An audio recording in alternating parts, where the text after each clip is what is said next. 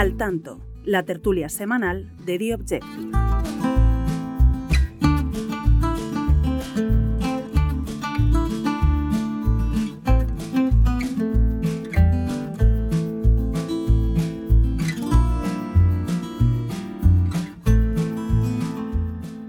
Muy buenas, bienvenidos Al Tanto, la tertulia semanal de The Objective. Les habla en nombre de todo el equipo Álvaro Nieto.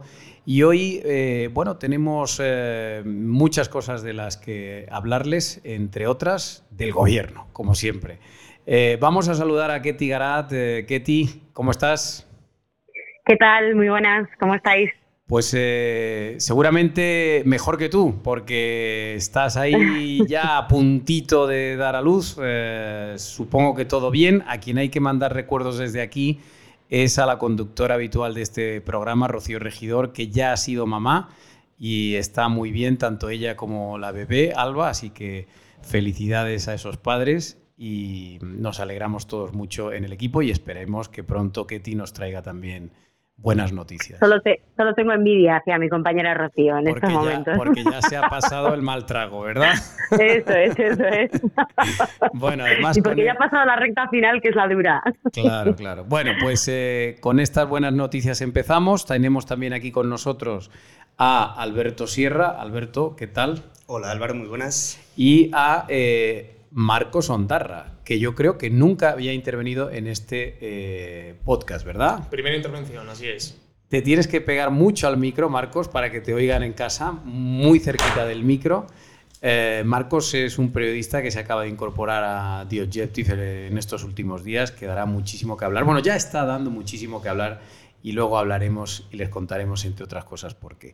Pero primero vamos a hablar con Ketty. A ver, Ketty, eh, tú has contado, para empezar, eh, una noticia impresionante esta semana en The Objective, porque lo que nos has trasladado es que el gobierno, ante la incertidumbre económica, ha eh, renunciado a presentar el techo de gasto en el mes de julio. Para que los oyentes hagan una idea, el techo de gasto es como el primer pasito de los presupuestos del año próximo y lo va a dejar eh, aplazado unas cuantas semanas hasta ver un poco más claro el panorama económico.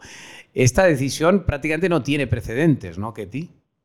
Totalmente, totalmente. Y además, eh, desde el punto de vista cualitativo, eh, más allá de las fechas que tuviera previsto el gobierno para aprobarlo, es muy relevante básicamente porque supone pasar un punto de inflexión en la legislatura, que es que el gobierno empiece a modificar su hoja de ruta, sus previsiones, sus planes, su estrategia eh, para la legislatura ante la imposición, el baño de realidad que nos está aportando la economía ¿no? y esta incipiente crisis económica o esta constatable crisis económica. No tiene precedentes, normalmente el techo de gasto se aprueba en el mes de julio y el gobierno tenía fechas. Eh, en el pleno del 14 de julio, eh, por la tarde, después del debate del Estado de la Nación que, que vamos a vivir la semana que viene. Terminará a mediodía con la votación de las resoluciones de, este debate de política general, que hacía siete años que no se producía. Bueno, pues en el Congreso por la tarde tendrá lugar un pleno extraordinario en el que se pretendía aprobar precisamente ese techo de gasto y convalidar de manera definitiva la semana siguiente, el miércoles 20, en el Senado. ¿Con qué objetivo? Bueno, pues cerrar el curso político, mandar un mensaje de estabilidad a Bruselas, de normalidad a las instituciones comunitarias, estamos cumpliendo de cara a seguir obteniendo el flujo de fondos europeos que va un poco con cuentagotas, ¿no? Y así empezar el curso político en septiembre, pues eh, con una imagen de normalidad y de estabilidad. Esa imagen de normalidad y estabilidad se ha ido al traste, Álvaro, porque básicamente eh, el gobierno ha desestimado, ha parado las máquinas de, de esa preparación para el techo de gasto eh, ha sacado del orden del día ese debate eh, previsto para el 14, el jueves de la semana que viene, y lo que nos explican precisamente fuentes socialistas y gubernamentales es que lo hacen precisamente porque ahora mismo el gobierno no tiene posibilidad de hacer unas previsiones de, gastos y de ingresos. Eh, hay que esto de gasto precisamente es el, el debate antesala de los presupuestos ante este escenario de incertidumbre económica eh, que se atisban en el horizonte, ¿no? Los nubarrones negros, eh, más que negros que estamos viendo pues en, cuanto a las pensiones inflacionistas y a la incapacidad también de, planificar esa previsión de, de ingresos y de crecimiento de cara al año que viene. Y básicamente lo que nos añaden además es bueno, una, una doble variante una, o una doble información eh, más. Una, previsiones que está haciendo en estos momentos el gobierno, que son absolutamente demoledoras, ponen los pelos de punta en relación al escenario inflacionista que se nos espera de aquí a los próximos meses. El gobierno está eh, estimando que la inflación puede llegar a un nuevo récord histórico de entre el 12 y el 15% para el mes de octubre. Es verdad que ahí es cuando tocaría el clímax de, esa escalada alcista y a partir de ahí ellos esperan eh, que empiece a bajar. ¿Por qué en octubre? Bueno, pues básicamente lo que dicen es será precisamente en septiembre-octubre cuando Rusia decida eh, cortar el suministro a algunos países que están altamente expuestos al suministro de gas ruso, como, como es el caso de Alemania, por ejemplo. Y a partir de ahí creen que la situación se podría mejorar y atenuar en el último trimestre del año.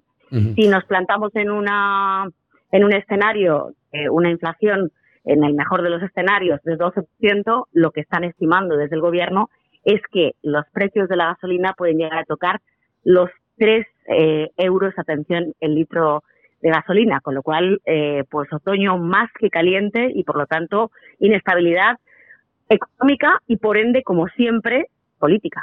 Porque, eh, vamos a ver, Ketty, lo que, lo que dice alguna gente es que a lo mejor esta decisión de retrasarlo todo también obedece a eh, causas políticas. Eh, hay que tener en cuenta que la coalición no atraviesa por sus mejores momentos.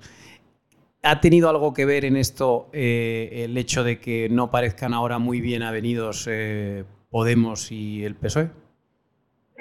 Yo creo que sí, pero no solo, no solo la situación eh, de brecha interna que existe en este gobierno de coalición o en este gobierno de colisión, podríamos decir, sino también el, la situación con sus socios. El gobierno no ha conseguido todavía amarrar eh, o reconstruir las piezas de la alianza Frankenstein, como hemos contado eh, en, a lo largo de la semana, a finales de, esta semana, y precisamente por eso eh, no, no es. Mm, eh, hay pesimismo, Álvaro, hay un pesimismo creciente respecto a que el gobierno, más allá de lo que pueda hacer Podemos, que al final es uno de los partidos de la coalición, y mm, con alguna eh, escenificación de, de la ruptura y con algún disenso pactado entre PP, entre PSOE y, Podemos, eh, pues se puede permitir el lujo de, de, hacer un gesto, pero no de votar en contra del dictamen de los presupuestos. Pero otra cosa diferente son los socios. Otra cosa es el caso del PNV, el caso de Esquerra Republicana de Cataluña, de Bildu.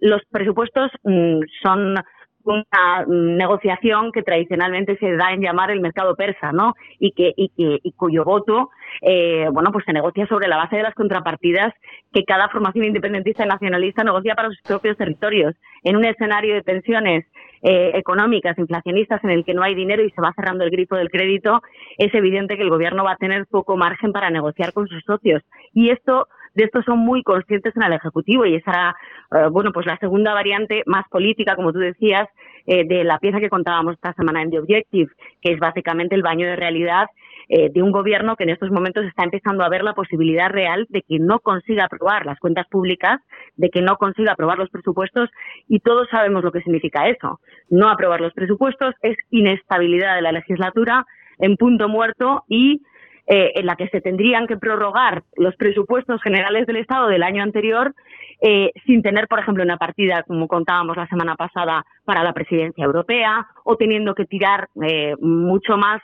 de lo que han tirado hasta ahora de ese fondo de contingencia de los presupuestos, como ha ocurrido el martes de esta semana con, con el gasto en defensa, ¿no? Oye, esto, pero mojate, Ketty, vamos a ver. ¿Tú crees eh, que van a poder aprobar finalmente los presupuestos del año 23 o no? Yo lo veo muy complicado. Yo lo veo mm, harto difícil. Eh, y de hecho, mm, eh, no pensaría así si no viera que ese temor real existe en el gobierno y existe en el Partido Socialista. Yo mojarme, hombre, mojarse con Pedro Sánchez es muy difícil porque seguramente te equivoques. pero yo creo que si tuviera que decidir que, de que cantarme por una de las dos opciones, por un sí o por un no, eh, yo casi diría que, que, no va a conseguir aprobar los presupuestos eh, antes que lo contrario. Porque mm, No, que iba a recordarle a los oyentes que las predicciones de Ketty se suelen cumplir, que fuiste la ganadora de la porra que hicimos aquí en el podcast antes de las elecciones andaluzas. O sea que ojo con ese dato que acabas de dar sobre los presupuestos. Otra pregunta y te pediría una respuesta cortita. ¿Qué eh, crees realmente que corre riesgo la coalición ahora mismo? Es decir, eh, ¿estamos viviendo una especie de postureo o realmente cada vez están más separados estos dos partidos y corre el riesgo de romperse el gobierno?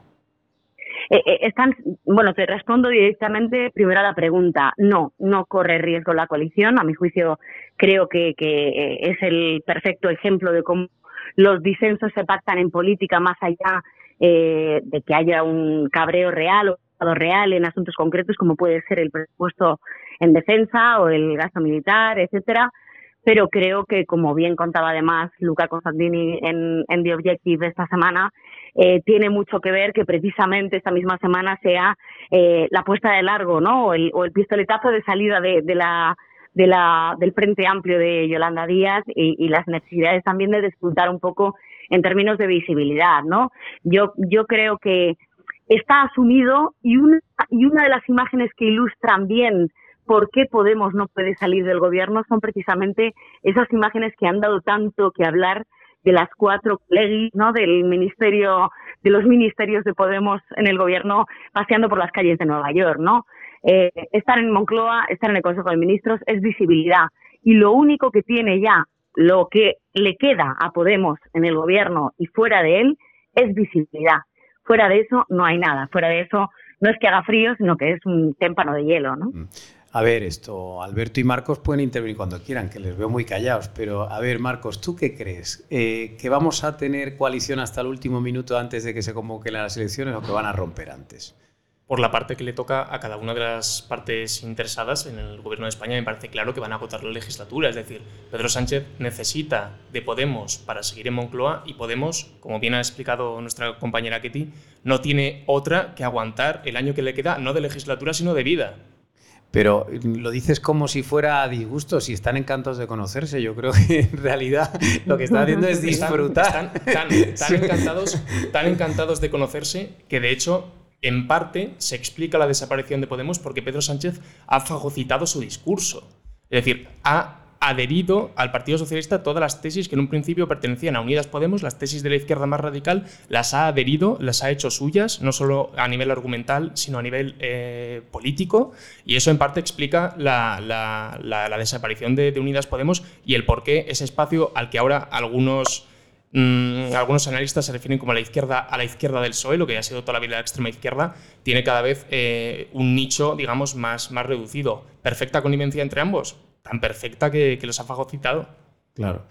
Bueno, a ver, Alberto, ¿quieres decir algo? Yo coincido con que las dos partes quieren eh, alargar todo lo posible la legislatura y voy a poner el foco en otro punto, que son los acercamientos que el PSOE está, y el Gobierno están teniendo, por un lado, con Esquerra Republicana de Cataluña y por otro, con Bildu. Bueno, Hay una pues parte interesante también ahí del, gasto en defensa, Álvaro. Eh, esta semana veíamos como desde Moncloa, ¿no? Eh, fuentes de, de, la Secretaría de Estado de Comunicación casi se mofaban, se reían de Podemos por no haberse enterado precisamente la semana anterior en la comisión que se llama de SEISE, ¿no? De, secretarios de Estado y subsecretarios, eh, de, de, ese incremento de mil millones de euros en el fondo de contingencia para gasto en defensa, ¿no? Porque allí están los secretarios de Estado de Podemos y se podían haber enterado, por lo menos leerse los papeles, ¿no? Básicamente les venían a, a llamar incompetentes o, eh, o, poco mm, prestos a la acción del Ejecutivo, ¿no? Bueno, pues eh, acto seguido, a las 24 horas, cuando se han publicado informaciones por otros medios de comunicación, compañeros nuestros en el diario El Mundo y en otros medios, básicamente lo que ha dicho Podemos es corregir el tiro y decir, eh, no, no, nosotros sí, de esto sí lo sabíamos, pero no hemos querido hacer crítica alguna. Yo creo que la propia formación Podemos, el socio minoritario de la coalición, va corrigiendo el paso para no evidenciar realmente que está mm, cogido, no sé cómo decirlo para que no suene demasiado coloquial, pero que está contra las cuerdas, está contra la pared y que evidentemente, eh, por mucho que se lo ponga difícil Pedro Sánchez cada vez más evidenciando una situación de, de debilidad que le obligaría a dar portazo y salir del Palacio de la Moncloa, al final no lo van a hacer. Muy bien, pues eh, vamos a dejar aquí de momento el tema del gobierno, aunque bueno, luego hablaremos otra vez un poquito de, este asunto. Ketty, no te retires porque en un segundo vamos a hablar de otro tema interesantísimo y también quiero que estés ahí participando. Venga. Estás escuchando al tanto.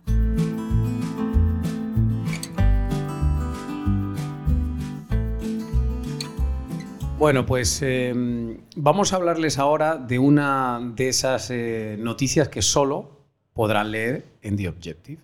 Eh, o que solo habrán podido leer en The Objective, porque realmente eh, casi nadie se ha hecho eco, no sabemos exactamente por qué, pero el caso es que tristemente em, hay noticias que no generan alarma y realmente son graves, porque Alberto Sierra, eh, que está aquí con nosotros, eh, lleva varios días eh, explicándole a nuestros lectores un caso de corrupción tremendo porque afecta a uno de los hospitales más importantes de España, un hospital público que se llama esto... El Valdebrón. El Valdebrón de Barcelona, es que se me había ido la cabeza. y ahí, curiosamente, Ahora nos contará Alberto los detalles, pero yo lo simplifico mucho y ahora Alberto nos matiza todo lo que haga falta. Ahí, miren ustedes, en ese hospital público, primero, había o hay una guardería clandestina. Agárrense. O sea, una guardería clandestina. Regentada por una líder sindical de UGT y a través de la cual blanqueaban dinero. ¿Qué les parece? Digno de serie de Netflix. Marcos, ¿cómo te suena esto? Y yo ya de, los sindicatos uno, uno, puede esperar todo, pero, desde, luego que se han superado en, esta ocasión. Y, y, Alberto lleva varios días escribiendo esta historia, que ahora nos cuentas con más detalle. Y sin embargo, aquí estamos, o sea, hablando de que si hace mucho calor o de si se presenta el proyecto este de Yolanda Díaz arropada por los sindicatos, pero nadie habla de este escándalo. Alberto, a ver, venga, cuéntanos un poco todos los detalles para que los lectores los oyentes en este caso, si no han tenido la oportunidad de leerlo, conozcan más el asunto. Pues como bien apuntabas Álvaro, hay un juzgado de Barcelona que está investigando la posible implicación de varios dirigentes de UGT en Cataluña en una presunta trama de corrupción en el Hospital Valdebrón de Barcelona. Aunque hay varias líneas de investigación abierta, lo que hemos contado en los últimos días es la referente a una de las piezas de la instrucción, que se centra en el presunto uso fraudulento de la guardería del hospital para el blanqueo de capitales y otros delitos. Unos hechos por los que la policía y la Guardia Civil llevan cuatro años investigando, la causa es secreta, por eso no lo había dado a conocer antes ningún otro medio, y en el cual se están investigando, además de esta delegada de UGT en el hospital, que es la presidenta de la guardería, se está investigando a un eh, inspector de policía, que es la pareja sentimental de esta mujer, la policía y la Guardia Civil están recabando todos los datos sobre sus cuentas bancarias para ver si efectivamente se cometió o no ese presunto delito de blanqueo de capitales. Y es que además tú has contado que esta guardería estaba operando ilegalmente con la connivencia de la Generalitat de Cataluña, ¿no? Porque también tenemos aquí implicado al independentismo por detrás. Así es, según consta en los informes de investigación a los que hemos tenido acceso, en el año 2019 la policía requirió al Departamento de Educación de la Generalitat eh, una información referente a si esta guardería estaba inscrita o no en el registro en el que deben de estar todos los centros educativos de Cataluña. La respuesta a la cual hemos tenido acceso era clara, no, no estaba registrada y sin embargo operaba desde el año 2013. Nuestra sorpresa es mayor aún cuando esta semana hemos comprobado que la guardería sigue funcionando y que su presidenta sigue siendo la delegada de UGT en el Hospital de Valdebrón. O sea que ni siquiera nadie se ha cuestionado si debe seguir en su puesto esta señora. Hasta el momento no, pero lo que sí nos cuentan fuentes de Barcelona es que en el Hospital de Valdebrón hay bastante revuelo, hay ya preparándose algunos sindicatos para iniciar acciones legales, preguntándose por qué UGT está copando esa guardería de forma clandestina y desde el año 2013 con el beneplácito de la Generalitat. Y encima presuntamente blanqueando dinero. Presuntamente. Todo esto que hemos dicho es presuntamente, se, está investigando, Y una cosa importante eh, es que la instrucción está prorrogada, lleva desde el 2018, la última prórroga va a terminar a finales de este mes de julio y en los próximos días la juez va a tener que decidir si amplía otros seis meses la investigación ante la ingente cantidad de documentos que obra en poder de la Guardia Civil y de la Policía Nacional. Oye, Ketty, tú como, como madre, que estás además a punto de volverlo a ser, esto, ¿qué te parece que los sindicatos usen una guardería para blanquear dinero? La, verdad es que... Bueno, los sindicatos, en este caso UGT, no vamos a echar, em, en, fin, porquería encima de los demás sindicatos, pobrecillos, en este caso UGT como el sindicato hermano del Partido Socialista. ¿eh? Hay, que, hay que encuadrar las cosas más que nada porque a lo mejor llegamos al porqué de ese silencio mediático político del que hablabas al, al inicio, ¿no? Bueno, antes de nada, felicitar a Alberto porque la, la información desde luego es trepidante de, serie televisiva o, o, de serie más, más, más berlanguiana que otra cosa, pero, pero yo creo que esto es de un escándalo absoluto, más que nada por la por la implicación mm, ya no solo de UGT y, el silencio cómplice del Partido Socialista, sino de la propia Generalitat de Cataluña. Es tremendo y aquí eh, los que no somos corporativistas nos podemos permitir el lujo de preguntarnos eh, por qué nadie le ha hecho una pregunta de los medios de comunicación que están precisamente siguiendo la actividad diaria de la Generalitat de Cataluña, de los miembros del gobierno allí en, en, Cataluña,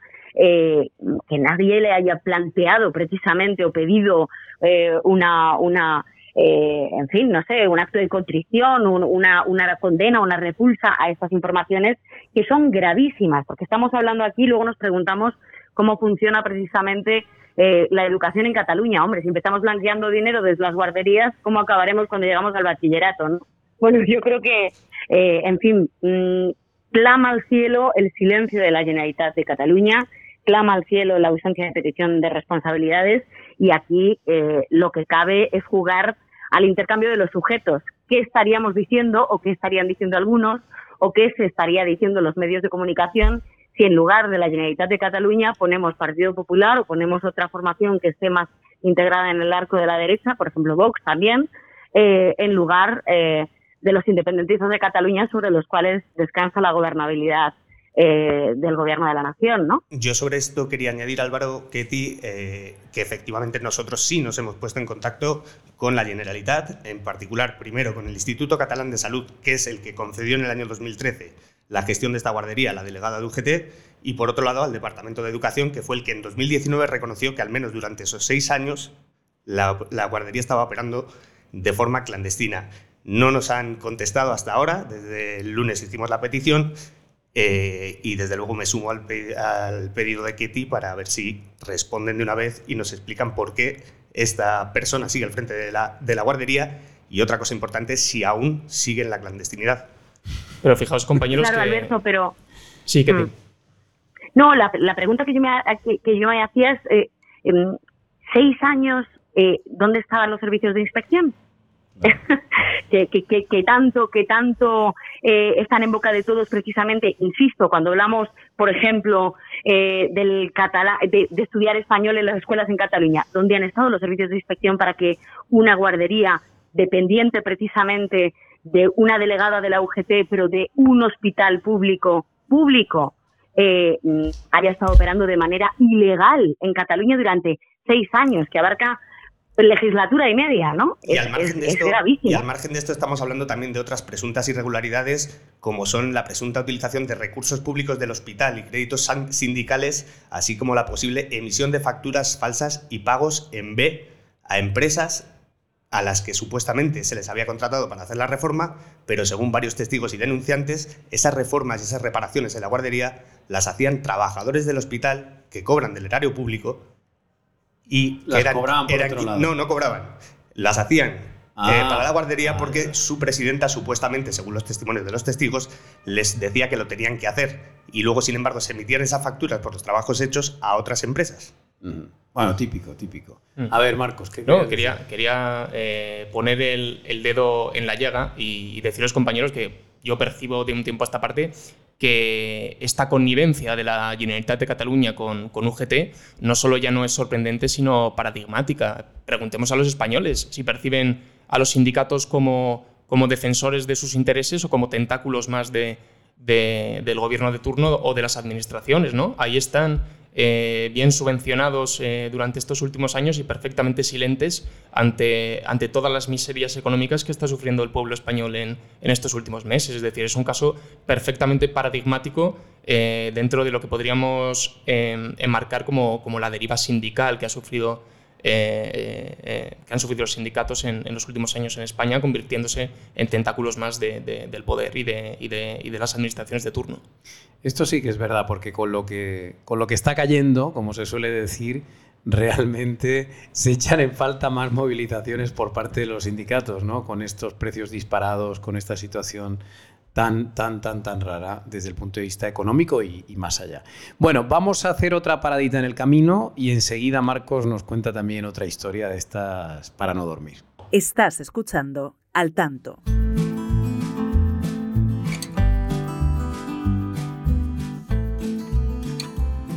Bueno, a ver, em, esta semana, pues como les contaba yo antes, se ha incorporado The Objective Marcos Ondarra y se estrenó el fin de semana eh, pasado con una historia que, bueno, ha sido muy comentada, eh, esta sí, o sea, ha sido muy comentada por todo el mundo. Se la voy a intentar resumir a todos ustedes si no, si no se la conocen. El caso es que Ustedes sabrán que de un tiempo a esta parte el gobierno eh, bueno, pues nos, nos, habla de algo que ellos llaman violencia vicaria y que es la violencia que ejercen los padres contra sus hijos. ¿no? Y bueno, se nos ha intentado siempre... Para hacer daño a eh, las madres. Eso es. Teóricamente. Eh, y entonces, bueno, siempre el gobierno ha puesto el énfasis ahí porque mm. efectivamente entiende que hay un problema grave, nadie discute que pueda haber un problema grave, pero aquí en The Objective ya hemos denunciado anteriormente, meses atrás, que es muy curioso porque el gobierno, en sus estadísticas oficiales, en la página web incluso del, Ministerio de Igualdad, eh, no mm, distingue y no recoge los datos de cuando las madres matan a sus hijos. Es decir, eh, se pueden encontrar fácilmente las estadísticas de cuántos padres matan a sus hijos, pero no conocemos eh, cuántas madres matan a, sus, a sus vástagos. Sin embargo, por primera vez, y gracias a una información que hizo Marcos la semana pasada, eh, pudimos conocer los primeros datos que, existen y que el gobierno ha hecho públicos sobre este asunto. Y, o casualidad, o sorpresa,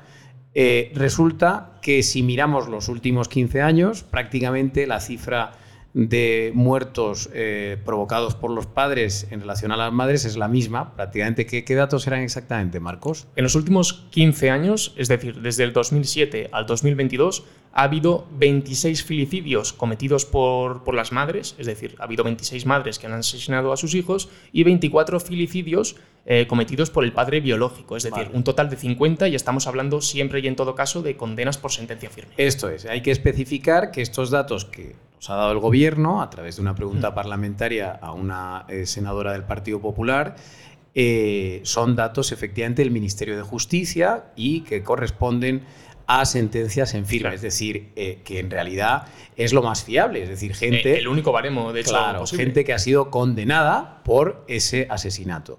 Eh, pero claro, esto mm, nos ha destapado algo sorprendente porque efectivamente el gobierno nos había intentado transmitir siempre que aquí solo los padres mataban a sus hijos.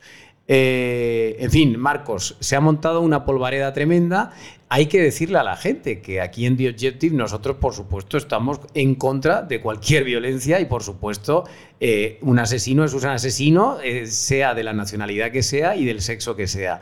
Pero nos remitimos a las cifras. Y si las primeras cifras oficiales que el gobierno ha destapado resulta que nos dicen que el problema es de la misma magnitud, bueno, pues tendremos que, que contarlo. Lo que nos gusta en The Objective, evidentemente, es contar la verdad y contarle a los españoles lo que sistemáticamente el gobierno de España les ha estado ocultando durante muchos años, quizá porque había un discurso ideológico que nutrir.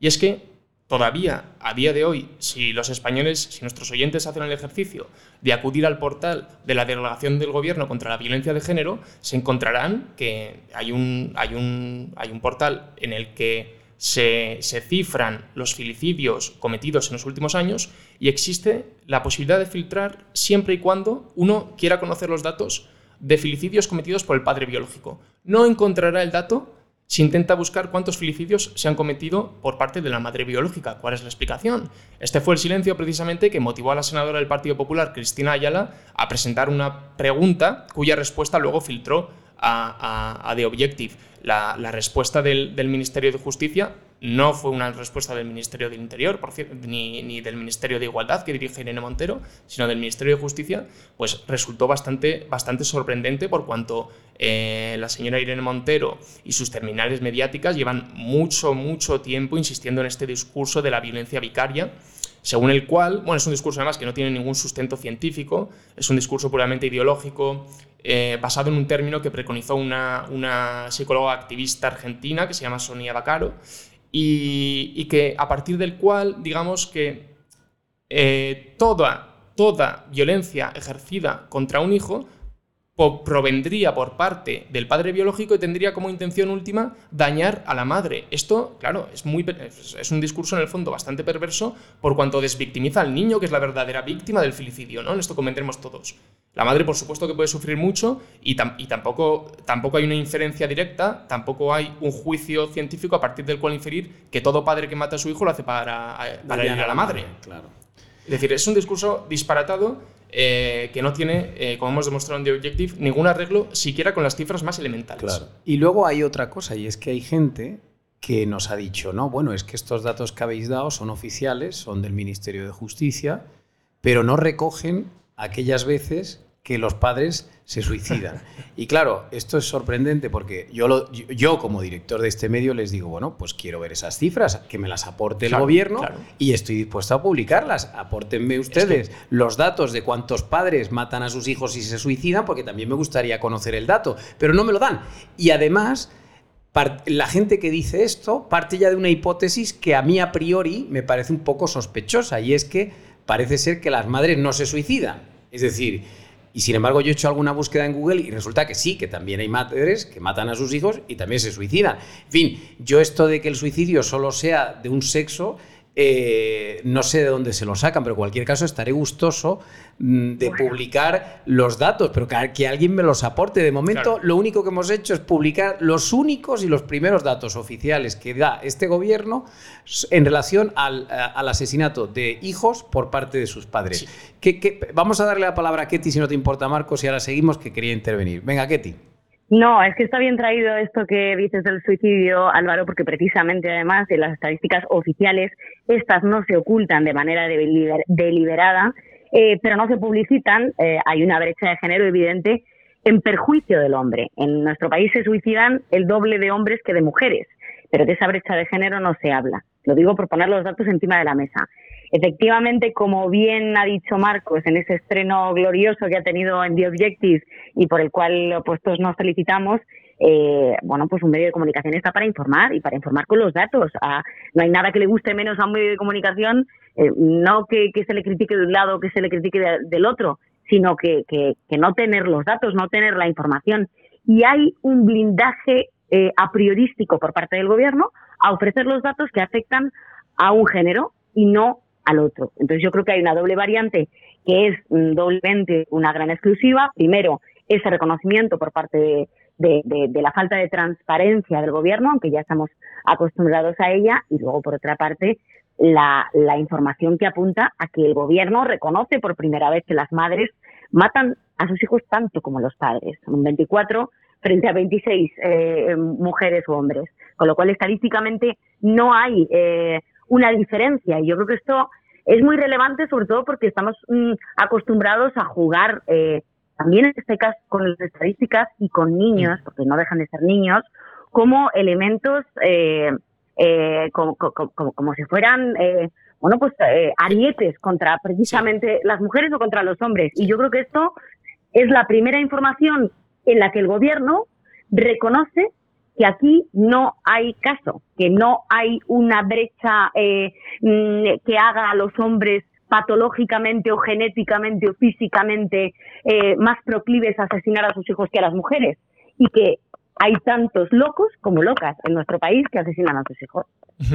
Me, eh, me alegra que hayas traído además a colación, Ketty, el tema, la cuestión del suicidio, porque precisamente si, si de algo peca el, el, Ministerio de Igualdad, el, el feminismo oficial de, de, este país, es de eh, incidir en un discurso de perspectiva de género, pero aplicarlo solo a uno de los dos géneros. Es decir, aquí qué pasa? ¿Que los hombres no tienen problemas por el hecho de ser, de ser hombres? Estamos hablando de unas cifras que, que, prácticamente las que tú aquí has facilitado las desconoce el grueso de la población española. Evidentemente, los hombres son víctimas de suicidio en mucha mayor medida que las mujeres. También lo son, por ejemplo, también lo son, por ejemplo, en caso de accidentes laborales. Por ejemplo. ¿Y por qué de estas cuestiones no se habla? Si el feminismo de la señora Irene Montero consiste en, defender la igualdad, ¿por qué no se hace una representación por igual de los problemas que acarrea el hecho de ser mujer y de los problemas que acarrea el hecho de ser hombre en este país? No existe tal, tal, tal voluntad de hacer una representación equitativa de, de, los dos, de los problemas de los dos sexos y por tanto eh, somos muchos los que consideramos que, este ministerio no está en favor de la igualdad, está en favor de, blindar un discurso puramente ideológico y que tiene en última instancia como, como voluntad, o al menos es lo que consigue, es enfrentar a, los españoles incluso por sexos. ¿no? Claro. Como buena, como, buena marxista, por otro lado. Ah, y esto no es obvio, y además sabes reconocer que en ese país bueno, en este país, en todos los países, y de hecho en este país mucho menos que en otros países europeos, de hecho estamos a la cola precisamente en cifras de, violencia de género respecto a otros países, como por ejemplo los países nórdicos en, en Europa, donde se dobla precisamente la estadística de mujeres asesinadas, pero estos datos, eh, en fin, los datos no, no, eh, no restan relevancia a que haya una lacra en este país que hay, que erradicar, que es la violencia contra las mujeres. Eso no tiene nada que ver. Pero si, es que los datos lo que hacen es añadir información, no quitarla. Claro, y además también hay que ser conscientes de algo. Bueno, tú estás diciendo algo importantísimo que conviene también recordar mucho, que es que efectivamente España, en comparación con sus vecinos, eh, eh, tiene unas cifras realmente más bajas de violencia eh, doméstica. Pero es que además eh, está muy bien que queramos erradicar esto. O sea, lógicamente, lo ideal es que nadie eh, sufra maltrato por parte de nadie, nadie sufra violencia, nadie sea asesinado. Esto es, claro, es ideal, maravilloso, pero habrá que asumir que locos va a haber siempre y que, por tanto, pirados que maten a alguien, sea del sexo que sea, es muy difícil acabar con ellos. Es decir, por muchas medidas que, tomes. ¿no? Eh, bueno, fíjate, eh, Ketty, porque esta semana también Marcos ha, sacado a colación otro tema también de estos muy polémicos, ¿no? que es el de la, de la prostitución. ¿no? Eh, y el, periódico el otro día llevaba la noticia de que, bueno, pues a Sánchez no solo se le están revelando eh, los transportistas, no solo se le están revelando los autónomos, no solo se le están revelando los pensionistas, no solo se le está revelando la oposición, no solo se, le están revelando todos, sino que además hasta las prostitutas eh, se le... Se, a los prostitutos o como se llame, Marcos, ¿cómo se llama prostituto? Es el hombre, sí, es que yo no sé ya cómo se llama esto. Pongo prostituto, sí. Vale, entonces, no, no sé cómo es el tema.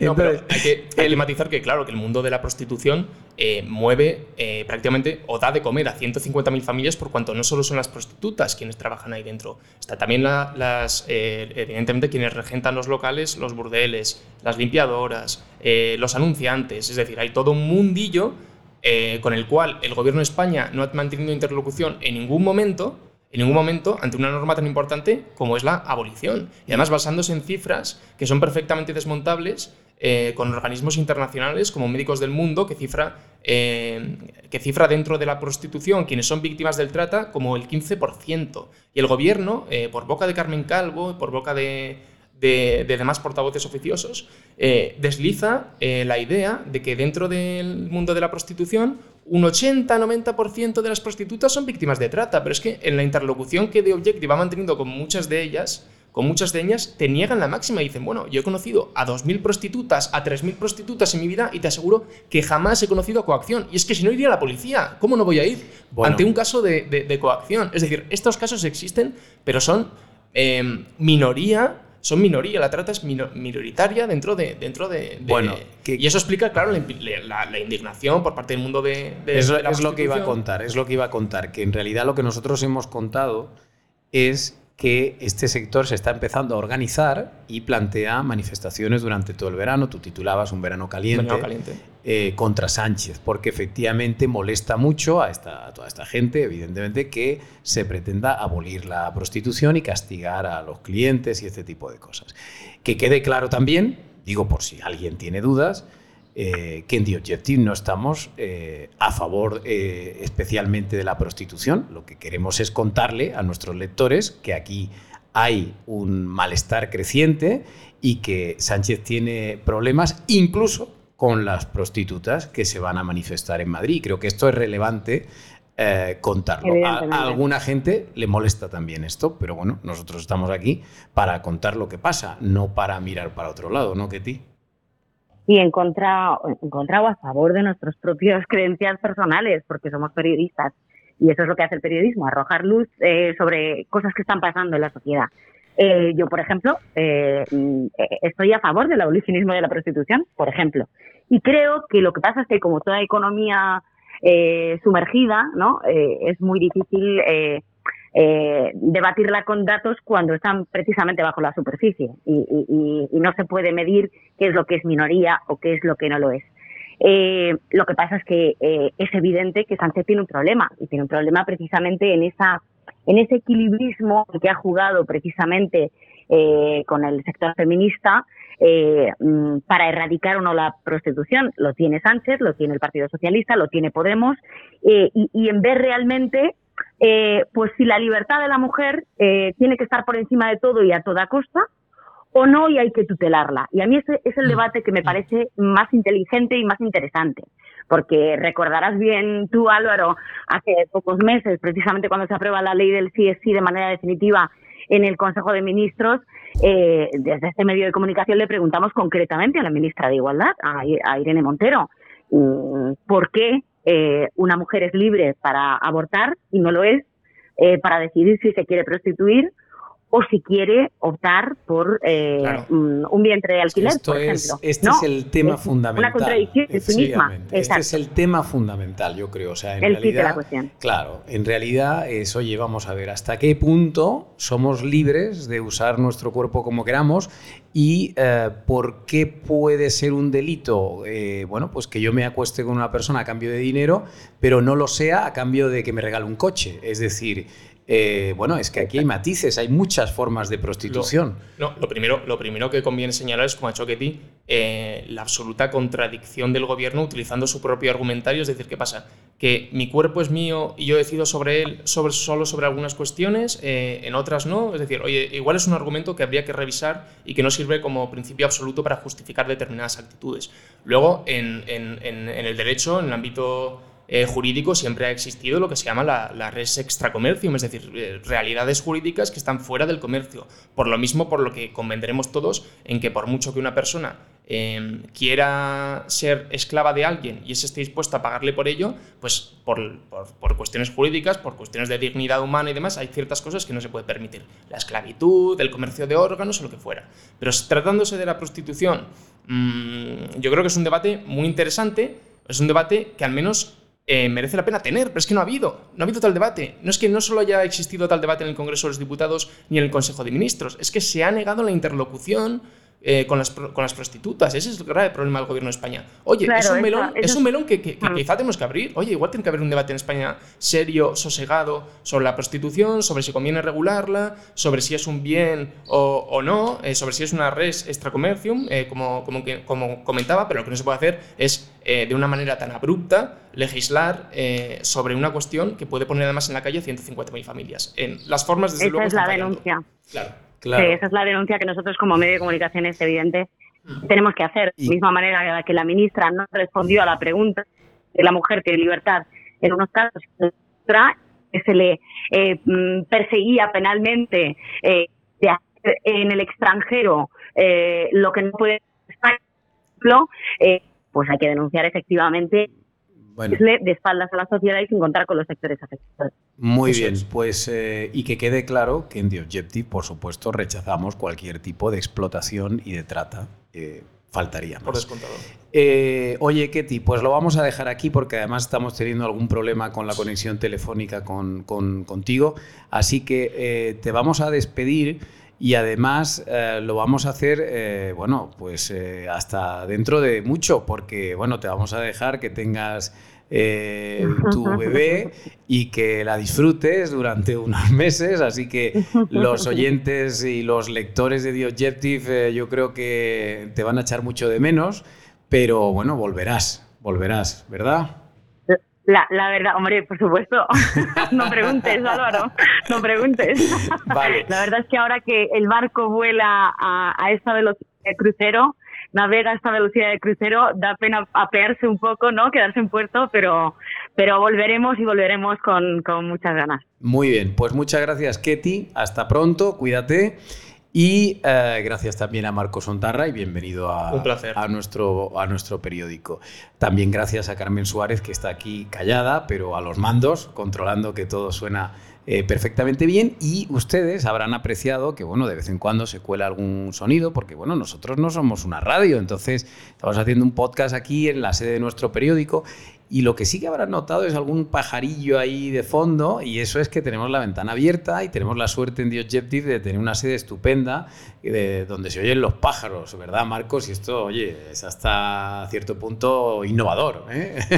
no, está, no es muy común trabajar en un medio de comunicación y que se oigan los pájaros eh, de fondo. Bueno, pues les doy las gracias a todos ustedes por escuchar este episodio de Al Tanto, la tertulia semanal de The Objective. Les que, por supuesto, para seguir informados, pues tienen ustedes a su disposición nuestra página web, eh, theobjective.com, también todos los perfiles en redes sociales, ahí nos pueden encontrar a diario, siguiendo el último minuto y las exclusivas de nuestro equipo de, periodistas.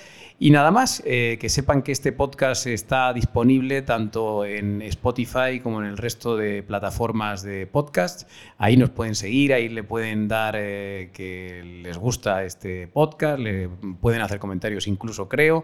En fin, todo tipo de interacciones serán bienvenidas y les remito a la semana próxima en una nueva eh, versión, en una nueva sesión de eh, Al Tanto. Al tanto, la tertulia semanal de The Objective.